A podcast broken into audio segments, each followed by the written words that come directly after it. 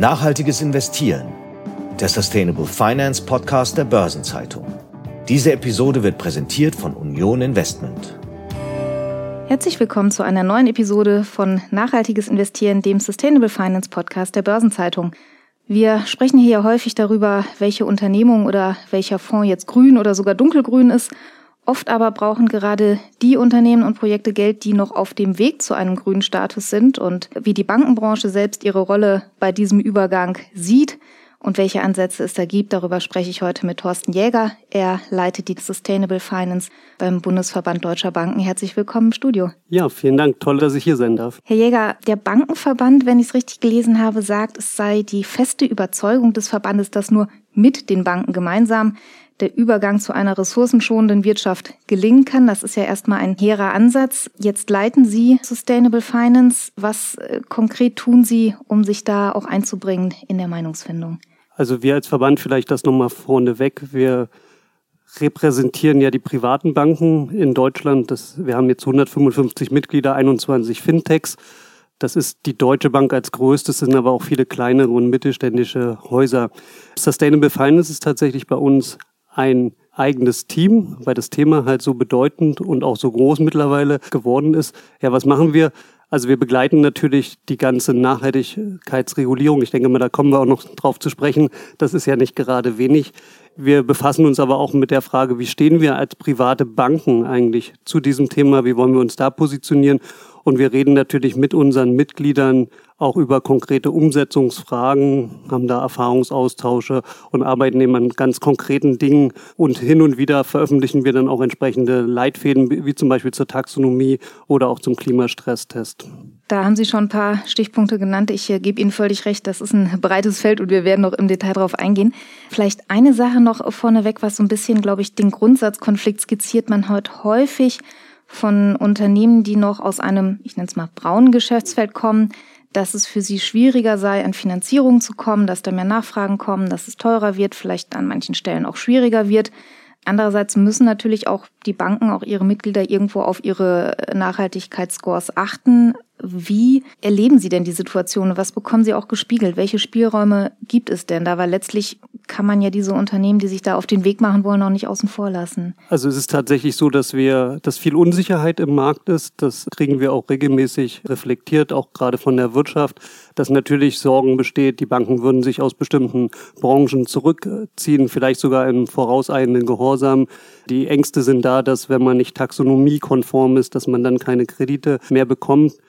Ich kann da so ein bisschen in Warnung geben. Also es ist natürlich so, dass uns völlig klar ist, dass wir diese Transformation, und wir reden ja über einen Zeitraum bis 2050, dass wir den Weg mit den Unternehmen zusammen gehen wollen. Das heißt, unser Ansatz ist klar, wir wollen die Unternehmen begleiten, sie auch mit finanziellen Mitteln unterstützen. Aber klar ist auch, natürlich müssen die Unternehmen sich Gedanken machen, wie können sie diesen Weg gehen und was müssen sie tun. Aber wie gesagt, das machen wir im Dialog und mit den Unternehmen zusammen. Also ich, ich kann das total verstehen, dass da große Sorgen bestehen.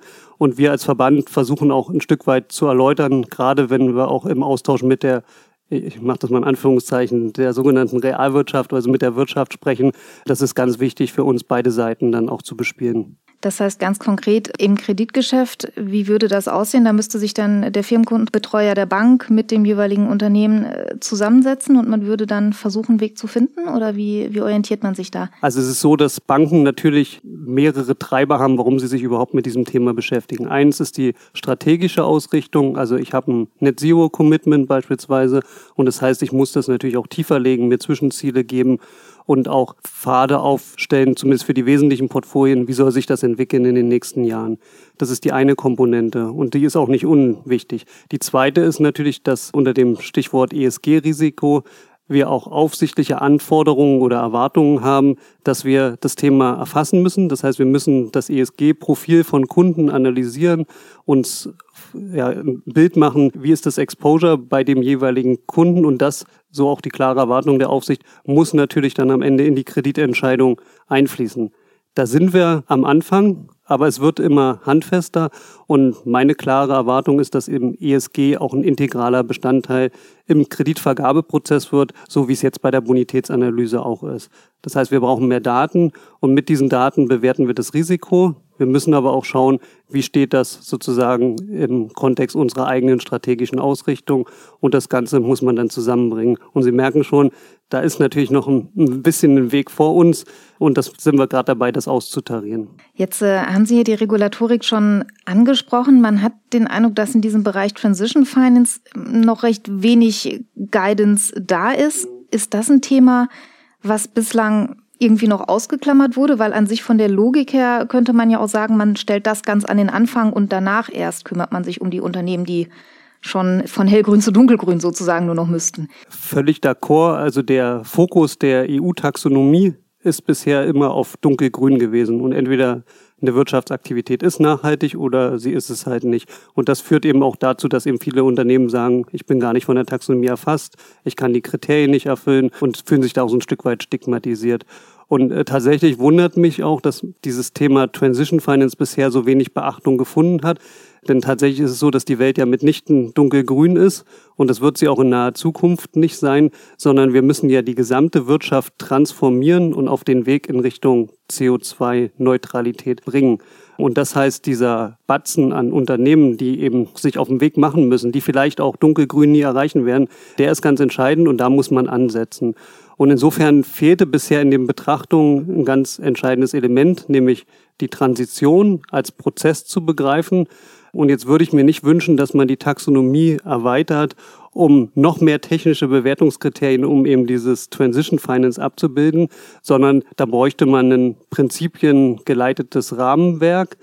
Und praktischerweise hat die Kommission ja kürzlich auch ein Paket nochmal veröffentlicht zu Sustainable Finance, wo sie auch eine Empfehlung gegeben haben, wie Banken generell mit Transition Finance umgehen können. Und da spielen eben beispielsweise Transitionspläne auch eine große Rolle. Also ich bewerte das erstmal sehr positiv, dass die Kommission auch erkannt hat, dass man den Blick weiten muss. Aber wie gesagt, äh, bitte nicht mehr mit technischen Bewertungskriterien, weil man kann die Wirtschaft schlecht in solche Kriterien quetschen. Das wird am Ende nur zu sehr viel Aufwand führen. Jetzt äh, haben Sie schon ein ganz wichtiges Stichwort genannt, einen prinzipienbasierten Ansatz. Das ist ja auch ein Ansatz, den die OECD, wenn ich es richtig erinnere, kürzlich mal gebracht hat.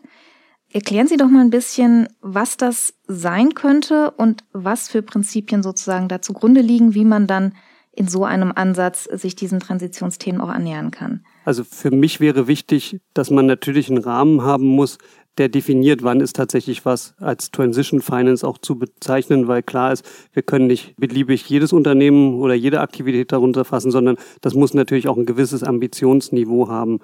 Und Transitionspläne spielen da eine große Rolle, weil sie natürlich aufzeigen, wo ein Unternehmen hin will und man kann das vor allem auch monitoren. Ich will mal ein Beispiel geben. Wenn Sie jetzt investieren als Unternehmen, dann werden Sie vielleicht jetzt eine neue Fabrikhalle bauen müssen. Das heißt, Sie emittieren sogar zu Beginn der Transformation mehr CO2, als es Ihnen vielleicht lieb wäre. Aber auch das kann man natürlich in solchen Plänen abbilden. Und für uns ist wichtig, dass diese Pläne wissenschaftlich unterlegt sind. Deswegen, also wenn man jetzt auf den Bankensektor guckt, steuern ja einige Banken beispielsweise nach Science-Based Targets. Also es gibt eben für bestimmte Sektoren bestimmte Abbaupfade, die wissenschaftlich unterlegt sind und an denen kann man sich orientieren. Das ist eine Orientierung, die Realität wird sicherlich links und rechts abweichen, aber man hat zumindest eine Indikation, wo es hingehen kann. Und über diese Transitionspläne kann ich viel besser steuern, als wenn ich das jetzt an einzelnen technischen Bewertungskriterien und Do No Significant Harm Kriterien festmache, weil ich da einfach eben spezifischer vorgehen kann. Das klingt aber so, als ob schon ein bisschen Aufwand bedeutet, zum einen diesen Plan auszuarbeiten, weil Sie ja schon sagten, das muss auch Hand und Fuß haben. Und andererseits muss ich das ja als Bank auch regelmäßig nachhalten, oder? Weil sonst kann ja jemand sagen, ich baue die Fabrik und hinterher wird alles gut und dann baut er nur die Fabrik und äh, produziert oder stößt mehr CO2 aus als zuvor. Also wie sich das dann konkret in der Praxis widerspiegeln wird, das, das ist sicherlich noch eine offene Frage. Mir ist vielleicht wichtig, wenn wir darüber reden, über Transitionspläne, sollte man erstmal da anfangen, wo auch die großen Tickets sind. Also genauso spielen eben jetzt vor allem die Corporates, also die größeren Unternehmenskunden tatsächlich die Musik und damit fängt man erstmal an. Also wir würden jetzt nicht erwarten wollen, dass jedes kleine Unternehmen so einen Transitionsplan ausarbeitet. Das wäre auch an der Sache vorbei. Das heißt, man muss sich darauf fokussieren, wo tatsächlich es um viel CO2 geht. Das heißt, einerseits die Unternehmensgröße dürfte eine Rolle spielen, auf der anderen Seite natürlich auch bestimmte Sektoren, weil nicht jede Branche emittiert gleich viel CO2. Wie müsste denn so ein Übergangsplan aussehen, damit man auch sagt, man hat vielleicht noch die Möglichkeit, ihn auch auszugestalten. Es kann ja sein, ich fange mit einem Plan an und dann merke ich nach ein oder zwei Jahren, ich muss vielleicht bestimmte Sachen doch anders machen als ursprünglich gedacht oder es entwickelt sich in eine, in eine andere Richtung. Also wie viel Flexibilität oder wie viel Anpassungsmöglichkeiten muss ich in sowas auch, auch vorsehen? Also das ist klar, dass das so ein bisschen, ich will nicht sagen Moving Target, aber natürlich werden Pläne, genau wie in der Unternehmensplanung, werden immer wieder angepasst werden müssen, weil sie vielleicht eben Geschäftsfelder erweitern, abbauen, äh, sich die Umfeldbedingungen geändert haben. Also das ist natürlich kein kein fixer Plan, sondern das ist eine Dynamik. Wir kriegen dann natürlich auch noch ein bisschen regulatorische Guidance, einerseits über die Nachhaltigkeitsberichterstattung, die ja auch normiert, wenn ich solche Pläne habe, wie muss ich darüber berichten. Es wird die Anforderungen in der Corporate Sustainability Due Diligence Directive, also kurz CSDD geben, höchstwahrscheinlich das Unternehmen eben ab einer bestimmten Größe solche Pläne erstellen müssen. Insofern wird sich das dann über die Zeit auch einspielen, wie konkret diese Pläne aussehen müssen. Ganz ohne Regulatorik geht es wahrscheinlich auch in dem Bereich nicht. Ich muss auch irgendwie sicherstellen, dass das nicht missbraucht wird, diese Vorgabe, oder? Inwiefern meinen Sie missbraucht? Also ich meine, ich muss ja irgendwie sicherstellen, dass auch eine gewisse Vergleichbarkeit da ist, dass jetzt nicht irgendwie ein Unternehmen mit seinem Plan zu fünf Banken rennt und hinterher vielleicht sich nicht anders hält, was es im Vorfeld gesagt hat. Ich brauche ja irgendeine Art von, ja, auch von Handhabe, wenn ich den Eindruck habe, es läuft in die falsche Richtung. Also die Nachhaltigkeitsberichterstattung wird ja Teil des Lageberichts. Also insofern werden die Unternehmen, die darüber auch berichten, auch sicherstellen, dass das valide ist. Es wird ja später auch mal geprüft werden. Also insofern hat man da auch schon Mechanismen, dass da jetzt nicht Kraut und Rüben berichtet werden kann. Aber wie gesagt, es ist, es ist natürlich so, dass diese Pläne sich entwickeln müssen und dann wird man auch feststellen, wie detailliert kann man das eigentlich treiben und was ist vielleicht dann auch wieder nicht sinnvoll. Also auch da glaube ich, ist es wie, wie bei vielen Themen im Bereich Sustainable Finance, ist es so eine Lernreise über die Zeit, wird man schlauer werden, was tatsächlich gut funktioniert und was auch nicht. Und da muss man vielleicht an der einen oder anderen Stelle auch ein bisschen gnädig mit sich selber sein. Jetzt sind wir ja bei der Taxonomie äh, zum Beispiel auch noch auf der ganzen äh, langen Reise. Das Umweltthema hat jetzt gerade noch mal einen Push bekommen. Die Sozialtaxonomie ist noch in der Warteschleife. Wie ist denn Ihre Hoffnung mit Blick auf die, die Zeitachse, dass man da für, für Transition Finance wirklich eine, eine klare Definition gibt oder inwieweit kann es die überhaupt geben und inwieweit muss man da vielleicht auch, äh, wie Sie sagten, ein bisschen mit, mit Augenmaß und Sachverstand und Vernunft einfach rangehen? Also wir haben ja im nächsten Jahr Europawahlen. Insofern wird von Seiten der EU an der Taxonomie jetzt nicht mehr viel passieren. Wir haben jetzt die, die Taxo 4, also die letzten vier Umweltziele ausdefiniert. Da ist der gesetzliche Rahmen geschaffen. Die Kommission hat eben auch eine Empfehlung abgegeben, wie man mit Transition Finance umgeht. Und das wird erstmal für den Moment das sein, womit man arbeiten kann. Ich bin mir aber ganz sicher, dass das Thema für die nächste Kommission auch eine hohe Priorität haben wird und dass die da sich natürlich Gedanken machen, wie man das weiterentwickeln kann. Die Banken nutzen eben in diesem ganzen Umfeld eigene Rahmenwerke, die genau definieren, wann ist was nachhaltig. Und das geht eben über den Buchstaben E, also Umwelt und Klima hinaus, sondern da sind eben auch Soziales und Governance-Themen mit abgedeckt. Inwieweit kann sowas denn auch Einklang finden in die politische Rahmenbildung oder in die politische Meinungsbildung, wenn Sie sagen, da sind die Banken zum Teil schon sozusagen in ihrem eigenen Hause ein Stück weiter? Spiegeln Sie das hoch? Versuchen Sie da irgendwie auch Einfluss zu nehmen? Wie läuft das? Also uns war immer ganz wichtig zu betonen tatsächlich, dass wir diesen Fokus weglenken müssen von dunkelgrün auf eben Transition Finance. Ich glaube, das ist mittlerweile klar geworden, dass wir da eben einen viel größeren Bedarf haben und dass wir die Breite der Wirtschaft eben befähigen müssen, tatsächlich nachhaltiger zu werden. Mir wäre auch noch wichtig, die Taxonomiequoten in einer gewissen Relation zu verstehen, denn sie werden sehr niedrig sein, sowohl in der Wirtschaft als eben auch bei den Banken. Und hinzu tritt ja noch, zumindest bei den Banken, dass unsere Kennzahl, die Green Asset Ratio, auch methodische Schwächen hat, weil wir eben bestimmte Exposures gar nicht berücksichtigen können, obwohl die sehr wohl sehr grün sein können. Wie ist denn, wenn Sie mal so in Ihre Mitgliedschaft reinhorchen, da so die, die Grundstimmung? Letztlich sind ja wahrscheinlich auch, wenn man die Unternehmenskunden anschaut, nahezu alle irgendwo von Transition Finance betroffen. Vielleicht nicht alle von der Taxonomie. Sie sagten ja schon, da finden sich nicht alle wieder. Wie wird das innerhalb der Branche eingeschätzt und wie ja, tauschen die sich auch aus? Gibt es da irgendwie Best Practices? Gibt es da Erfahrungsaustausch? Also das Thema ist erstmal, hat eine hohe Priorität und die, die Banken wollen natürlich ihre Rolle auch spielen.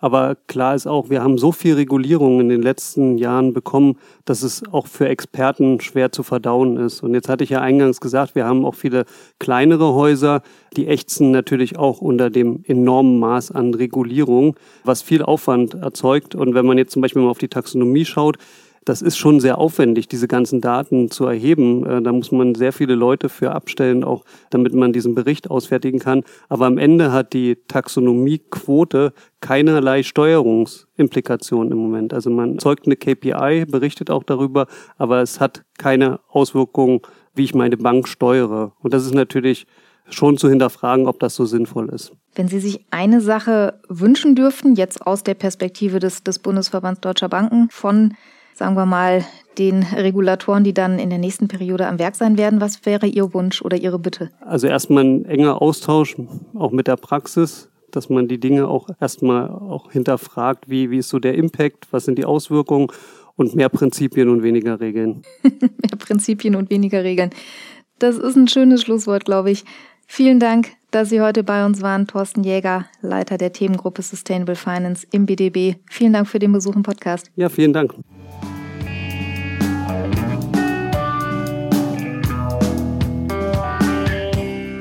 Und für den Blick auf die weiteren Nachrichten ist unser Chefredakteur Detlef Fechner bei mir im Studio. Hallo Detlef. Hallo Sabine. Detlef, in dieser Woche hat der Regelsetzer International Sustainability Standards Board, also quasi der Standardsetzer im Nachhaltigkeitsbereich, einen Schritt gemacht hin zu einer einheitlicheren Nachhaltigkeitsberichterstattung. Was sind denn da die jüngsten Veröffentlichungen?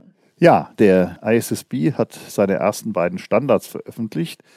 Die heißen IFRS S1 und IFRS S2. Und die sind die ersten Elemente einer sogenannten globalen Grundlinie, einer Baseline.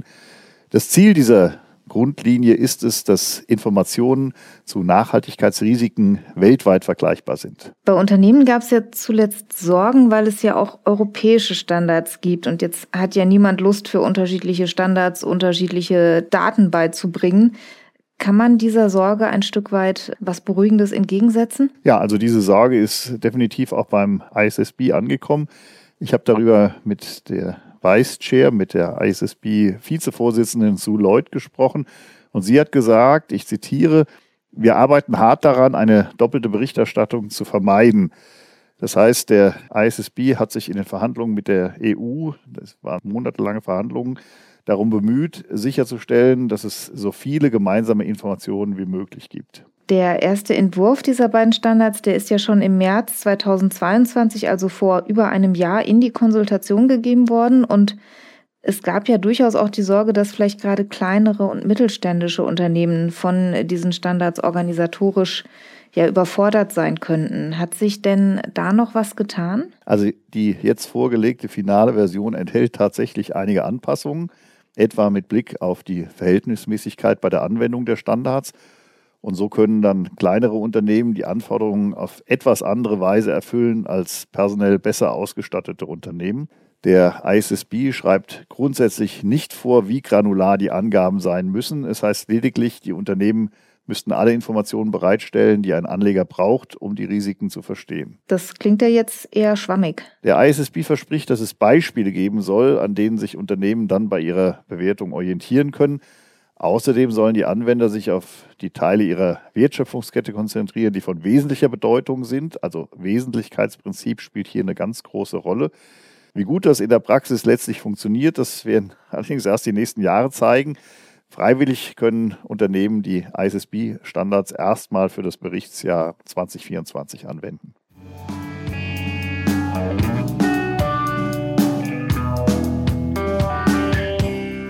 Ein Thema, was auch gerade für einigen Gesprächsstoff sorgt, ist das der ESG-Rating-Agenturen. Wir haben ja kürzlich auch im Podcast darüber gesprochen, wie schwierig es ist, da eine Vergleichbarkeit herzustellen. Und äh, jetzt hat die EU-Kommission das Thema nochmal aufgegriffen und da gab es einige Reaktionen. Worum geht es denn im Kern?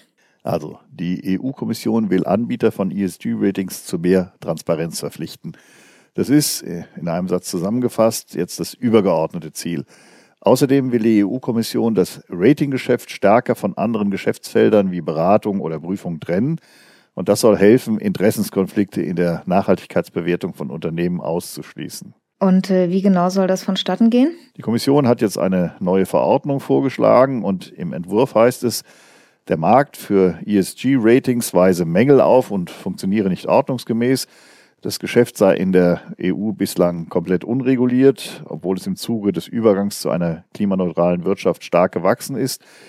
Und mit dem Vorschlag der EU-Kommission werden sich als nächstes nun die Mitgliedstaaten und das Europaparlament auseinandersetzen. Wie sind denn die Reaktionen aus der Finanzwirtschaft auf diese Vorschläge? Also es gibt Vertreter der Versicherungs- und Fondsindustrie, die haben das Vorhaben begrüßt. Ich zitiere, es ist richtig, den ESG-Bereich zu regulieren. Zitat Ende. Das findet Jörg Asmussen, der ist Chef des Versicherungsverbandes GDV. ESG-Agenturen seien ein wichtiges Bindeglied zwischen der Finanz- und der Realwirtschaft. Die Vorschläge zur Verbesserung der Transparenz seien, nochmal Zitat, klar positiv. Die Finanzindustrie verspricht sich nicht zuletzt auch mehr Klarheit über die Kostenstrukturen bei ESG-Ratings. Beim Fondsverband BVI heißt es dazu, Mehr Transparenz und damit mehr Wettbewerb bei ESG-Ratings sei dringend notwendig. Die Fondsanbieter hoffen auf geringere Lizenzkosten, denn derzeit hätten die großen ESG-Rating-Anbieter eine unverhältnismäßig große Marktmacht. Das moniert der BVI. Wen würde denn jetzt eine Regulierung konkret treffen und wie soll die auch im Detail dann aussehen? Also im Falle einer Einigung würden die Vorgaben unmittelbar für sämtliche Anbieter von ESG-Ratings in der Europäischen Union greifen. Es ist ja eine Verordnung, keine Richtlinie. Den Brüsseler Angaben zufolge sind es derzeit 59. Davon kommen die Hälfte von außerhalb der EU. Eine wichtige Rolle ist für die EU-Behörde ESMA, also für die Wertpapieraufsichtsbehörde, vorgesehen. Die soll nämlich die Anbieter von ESG-Ratings zulassen und beaufsichtigen. Die EU-Kommission stört sich insbesondere daran, dass Anbieter von ESG-Ratings den Unternehmen, die sie bewerten, gleichzeitig eben auch andere Finanzdienstleistungen anbieten können. Und das soll künftig nur dann möglich sein, wenn die Ratinganbieter solche Geschäfte von der Vergabe eines ESG-Ratings trennen. Und bei Verstößen gegen die Auflagen, da drohen dann Geldstrafen, immerhin bis zu 10 Prozent des Jahresumsatzes. Das erinnert ja so ein bisschen auch an die Trennung von Prüfmandat und Beratungsmandat bei den Wirtschaftsprüfern. Ja, ganz genau. Allerdings wird an dem Ansatz auch schon Kritik laut. Der CSU-Finanzexperte im Europäischen Parlament, Markus Ferber, hat gefordert, dass die EU-Kommission diesen Ansatz überdenken soll. Eine Standalone ESG-Rating-Agentur würde den Pool potenzieller Anbieter enorm einengen. Das ist seine Befürchtung, denn etablierte Kreditrating-Agenturen Anbieter von Benchmarks oder Rechnungsprüfer dürften dann künftig womöglich keine ESG-Ratings mehr anbieten. Und die Sorge von Markus Faber ist, dass dies zu weniger verlässlichen ESG-Ratings führen könnte.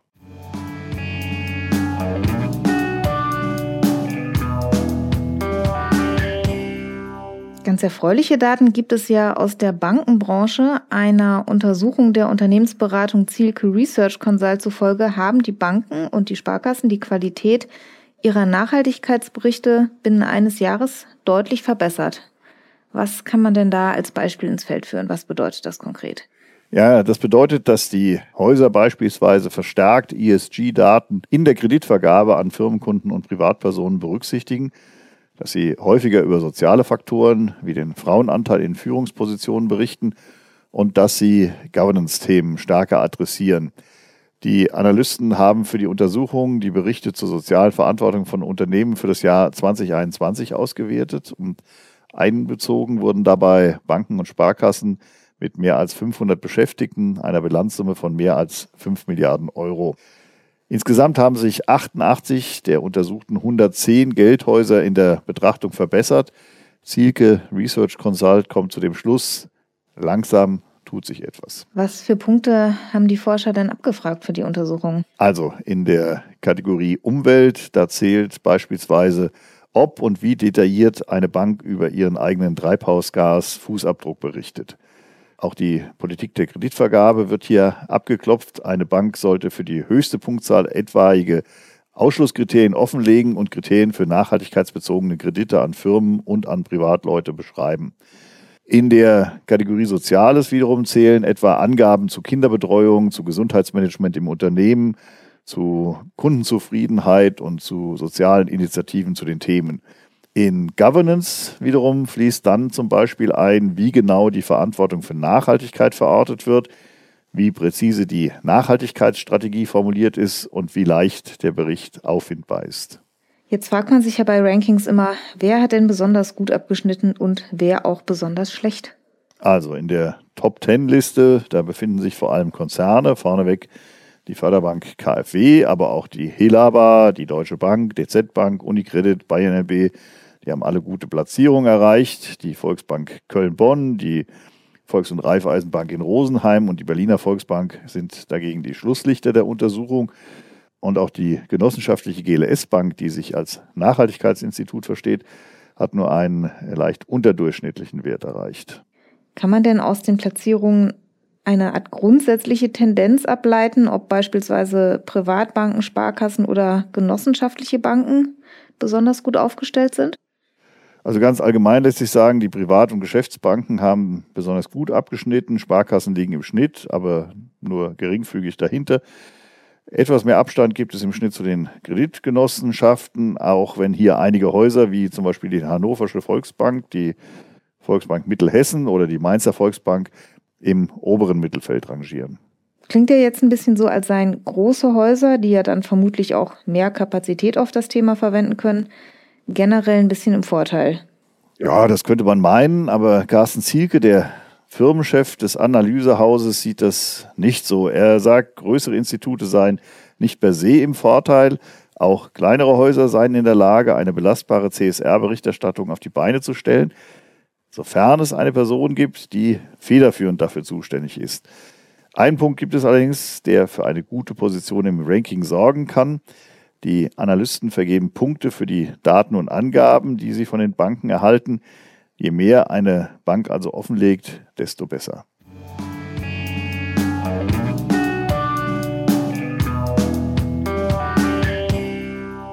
Lass uns mal noch auf die institutionellen Investoren schauen. Da gibt es ein neues Stimmungsbild und das besagt, ein Bekenntnis zur nachhaltigen Kapitalanlage, das gehört heute zum guten Ton.